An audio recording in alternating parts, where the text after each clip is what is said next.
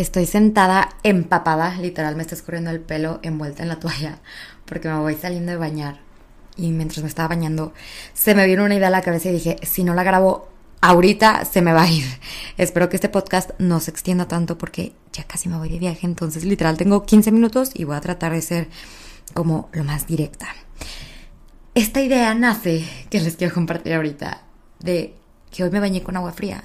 Me bañé con agua helada y lo gocé, lo disfruté porque me hizo sentir activa, me hizo sentir productiva, como que me bañé rápido y luego luego me cambié y como que no sé, el hecho de que mi piel haya sentido el agua fría, como que me despertó, o sea, acababa de hacer ejercicio, venía sudada y dije, qué delicia. Esto me, esto como que me invitó a que mi mañana fuera más productiva y todo fuera más suave y todo fuera, como que todo se fuera desarrollando más rápido porque tenía una infinidad de pendientes que hacer antes de las 12 que me voy. O sea, literal son 11.59, pasan por mí en 15 minutos. Y bueno, tenía esta idea en la cabeza y, y me acordé que justamente cuando pasé por la depresión del año pasado, tuve una época en ese momento que de verdad me bañaba con agua hirviendo porque me hacía sentir como como que, mm, como que me daba hueva querer salir de la regadera. Entonces, era un momento en el que me la pasaba literal 40 minutos bañándome con agua, quemándome la piel. Y ahora que me acuerdo cómo me sentía, me hacía mal. O sea, a mí en lo personal me daba más down, como que me daba ganas de no salir de la regadera. Yo decía como, nada tiene sentido, qué hueva. Salgo y hace frío porque mi apartamento es helado. Yo decía, qué hueva vestirme, tengo frío, por eso mejor me quedo aquí. Entonces, eh, pues obviamente cuando estaba en ese momento tan bajo en mi vida, siento que el de intentar ser productiva pasó a un eh, quinto plano. Entonces, para los que me siguen desde hace mucho tiempo, se acordarán de la Sofía de hace tres años. Qué locura, cómo pude con tanto. Yo me paraba, o sea, de verdad parecía que yo tenía un cuete en la cama, que yo no podía estar ahí. 5 de la mañana y yo ya hacía 3 horas de ejercicio, spinning, barre y funcional y de ahí me, me bañaba. En un minuto comía en 5 segundos, iba con el sándwich en la boca, eh, con el smoothie en la mano, manejando con 50 cajas, 50 bolsas a mi cita, que probablemente también ya iba un poco tarde porque no me daba tiempo a hacer nada, porque quería hacer todo y comerme el mundo entero y según era mi, mi, estilo de vida productivo y que pasaba a las 6 de la tarde la parte que no les mostraba evidentemente, porque parte de esa productividad falsa que yo les quería mostrar era por querer ser aceptada, porque yo quería que la gente viera como, wow, como, como yo demostrarle algo a la gente y ahora que lo veo desde el punto en el que estoy ahora digo, güey, no tengo que mostrar nada a nadie. Si paso una semana literal sin hacer nada, no es que sea inútil, es que simplemente también ser productivo es descansar y yo no me permitía el descanso. Creo que hoy, hoy en día literal está como muy, se dice, no sé si, si esta sea la palabra, satanizado, creo yo. Todo este concepto de la productividad, del club de las 5 a.m., de párate y corre 10 kilómetros diario y esto y lo otro, está como que nos están invitando todo el tiempo a estar activos haciendo cosas, cosas, cosas, cosas, cosas, cosas. Y creo que no todos podemos pertenecer a ese perfil. Ojo, hay personas que conozco que digo, wow. Por ejemplo, eh, Lalo y Maris de Guadalajara, que diario se paran 5 de la mañana, yo digo, mis respetos. Y ya lo hicieron parte de su rutina y es parte de su vida y les trajo más, no les quitó. Claro que se necesitó un poco de disciplina al inicio y ahora ya es parte de su vida. Para mí no fue nada sostenible porque dentro de mi productividad, entre comillas, que yo tenía cuando ustedes me veían que yo andaba del tingo al tango. Evidentemente, hoy en mi día a día también sigo estando eh, con muchas juntas, mucho trabajo. Gracias, a Dios, pero les voy a enseñar qué fue lo que cambié, porque ahora lo hago como desde una parte un poco más estable. No lo he trabajado al 100%. he tenido últimamente igual días muy malos, porque he tenido una carga de trabajo impresionante. Y justo hablaba ayer con, con mi asistente y le dije, oye, basta, ya no puedo más no me estoy sintiendo feliz con el trabajo que estoy haciendo ahora porque estoy saturada y en lugar de ser productiva, no estoy perteneciendo como a todas las áreas de mi vida que me hacen ser feliz y me hacen realmente poder ser productiva desde un punto más de paz, desde un punto más em, como equilibrado, que no esté tanto ruido en mi cabeza, tanto estrés. Entonces, aquí viene todo esto. Creo que la parte de la productividad que todos buscamos es todo el tiempo estar saturados, todo el tiempo tener algo que hacer, todo el tiempo tener cita tras cita como yo lo veía así. Para mí hace tres años esa era la productividad. Hace tres años esa era la productividad. Poco a poco le fui bajando. Yo acabo de cambiar mi estilo de vida hace seis meses, literal. Pero hace tres años me acuerdo, o sea, digo esta fecha porque era como lo más denso. No estaba estudiando, entonces era cuando me había graduado de prepa, tenía bastante tiempo como para poder hacer muchas cosas.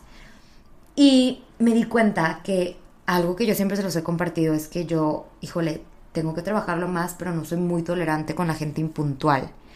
Porque yo me considero una gente muy puntual hasta que por querer ser productiva, obviamente cita tras cita, o sea, no es broma. Mi agenda era de 3 a 4 citas, de 4 a 5 citas, de 5 a 6. Y yo nunca dejaba un espacio ni para mí, ni para respirar, ni para pensar en que, güey, vas a ir en un coche, en un trayecto de tráfico y eso te va a quitar 20 minutos. No pongas una cita empalmada tras otra cita. Entonces, ¿qué pasaba? Yo estaba en una cita y ya, y ya cuando faltaban 15 minutos para las 5 que tenía mi otra cita, yo estaba de que, sí, sí, sí, y esto y lo otro, y, y ya estaba hablando por hablar y no estaba concentrada. Realmente siento que ese momento de mi vida no lo viví. O sea, me acuerdo de esa Sofía en ese momento y yo por querer eh, como que ser aceptada por hacer tantas cosas, por ser productiva, no lo viví. O sea, como que hay muchas cosas de las que no me acuerdo, como que vivía en un estado tan monótono y, y todo era pum, pum, cita tras cita y yo nunca estaba presente. Entonces, esta maldita productividad nos está quitando nuestra presencia del estar, del estar aquí, Así que hoy te invito que si tú estás frustrado porque ves en Instagram que esta, la otra, todo el tiempo está hasta yo, todo el tiempo estamos activas haciendo cosas, quiero que te tomes un segundo y escuches esto que te voy a decir.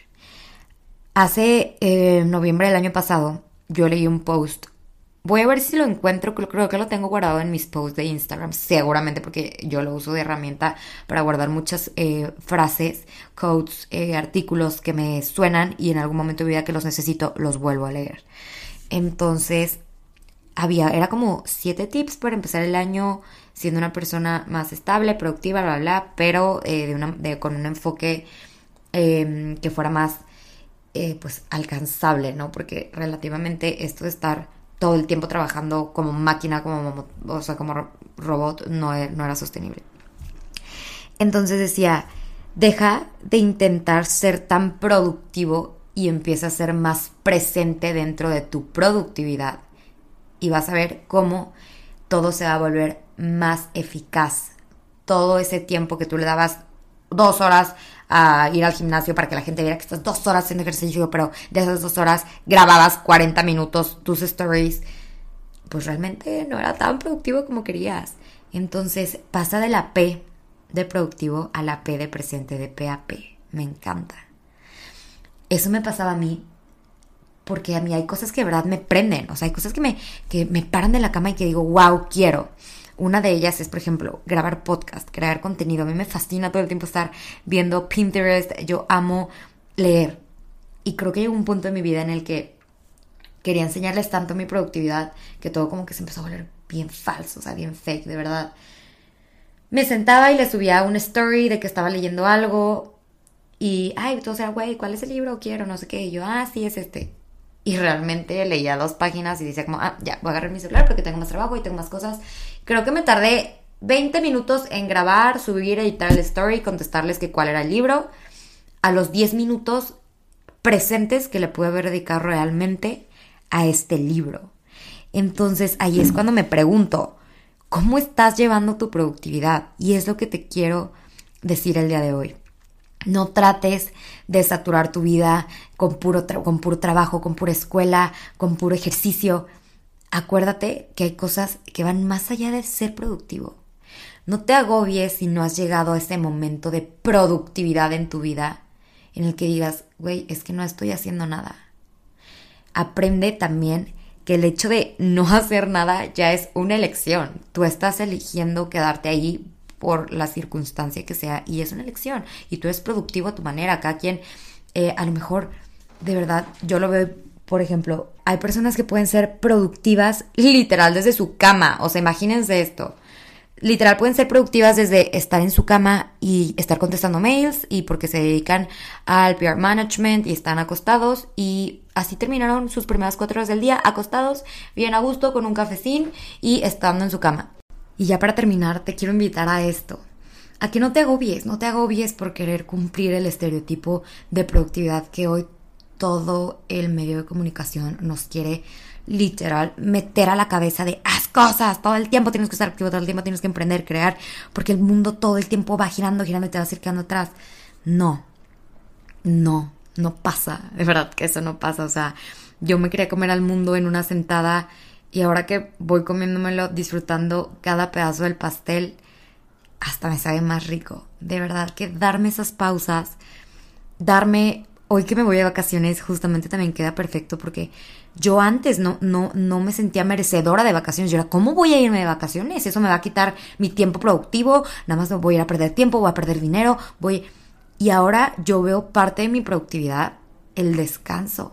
Parte de mi productividad lo veo también el involucrarme con mis amigas, el verlas, el ir por un cafecín, el salir de viaje, el ir a la playa, el bailar, el echarnos unos drinks, lo que quieras. Antes yo no me permitía eso y ahora lo hago desde este gozo de es necesario para que yo pueda seguir teniendo días presentes y productivos. Recuerda pasar primero la palabra presente antes que la productividad.